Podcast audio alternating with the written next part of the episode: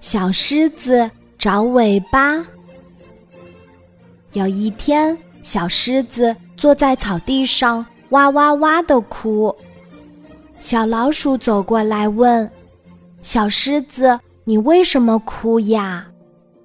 小狮子说：“我的尾巴找不到了，早上出门的时候还在呢。”小老鼠急忙说：“小狮子，别着急，我来帮你找。”小老鼠东找找，西找找，还是没找到。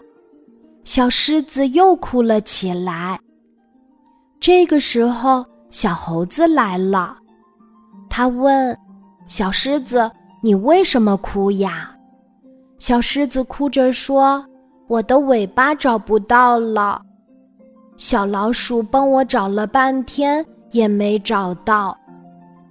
小猴子说：“别着急，我来帮你找找看。”小猴子在树上找找，在草地上找找，还是没找到。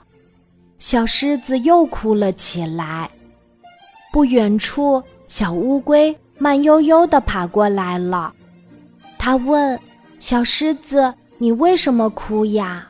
小狮子说：“我的尾巴不见了，小老鼠和小猴子都没有帮我找到。”小乌龟对他说：“别着急，我来帮你找一找。”小乌龟绕着小狮子转了一圈儿，没找到。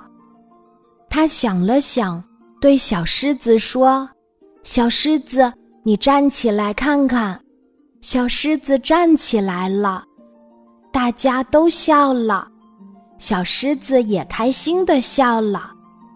原来小狮子的尾巴藏在它的屁股底下呢。